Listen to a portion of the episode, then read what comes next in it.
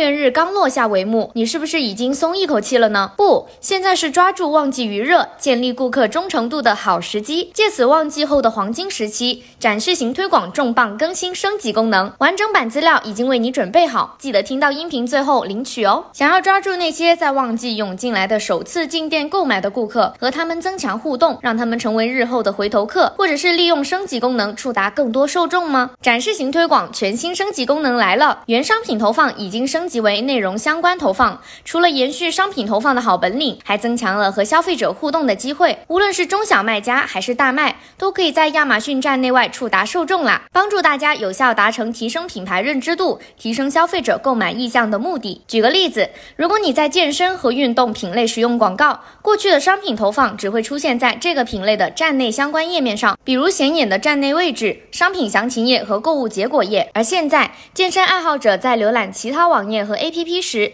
比如亚马逊拥有和经营的网站 Twitch 和 IMDB 等等，或者是亚马逊以外的电脑端、移动端和移动应用程序。可以让你的产品在消费者面前混个脸熟，在他们想要购买的这一类产品时，可能第一时间想起你的品牌，增加成单的可能。这种实时的精准触及是其他投放方式实现不了的。现在这个功能会自动更新，无需额外修改。就可以启用。你只需要选择相关产品和类目，就可以完成简单的投放控制。除此之外，还能借助机器学习，并根据你选择的出价优化策略，为你优化竞价。可能有的卖家会问，那具体该怎么用呢？使用教程怎么少得了？今天就给大家分享三个策略。第一个策略是品类与类似商品定向。如果想要把你的品牌和产品影响力延伸到亚马逊站外，这两种定向方式妥妥的。类似商品定向使用了机器学习算法，能够触达浏览站内产品或站外与你广告产品相关内容的消费者。品类定向同样也是使用了机器学习算法，以品类名称作为内容关键词，找到与内容最相关的亚马逊站外网页或移动应用程序，并触达浏览相关内。容的受众，你可以使用广告报告来衡量你的内容相关品类或类似商品的有效性，也可以使用展示型推广的自定义创意功能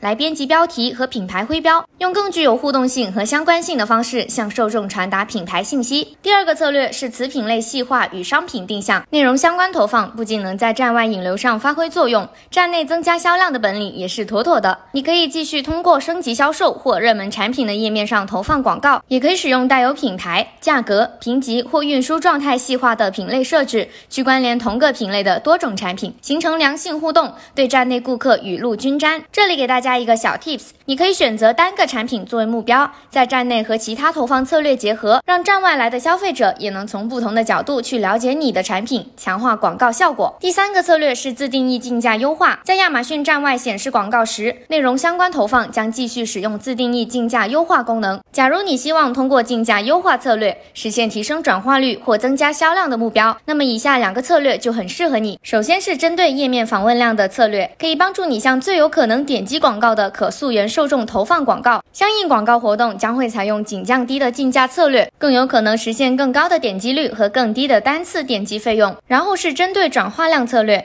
能够帮助你向那些更有可能点击广告，然后在十四天内购买商品的受众投放广告。相应广告活动将会使用提高和降低的竞价策略，让广广告更有可能实现更高的点击转化率。这里也提醒大家，内容相关投放的性价比很高，建议你在测试一段时间后，与其他投放方式结合使用。特别是展示型推广受众投放策略，能够完整触达处于每个购物阶段的消费者。总的来说，内容相关投放对中小企业卖家其实非常友好。过去如果想要实现对相关受众的投放，可能需要较高的投入和专业分析人员或第三方运营机构。但是现在，使用有限的成本和简单的设置。就能尝试这种广告模式，是性价比很高的选择。除此之外，如果你还想吸引复购，再次提升销量，要怎么做呢？赶快戳下一条音频听听看。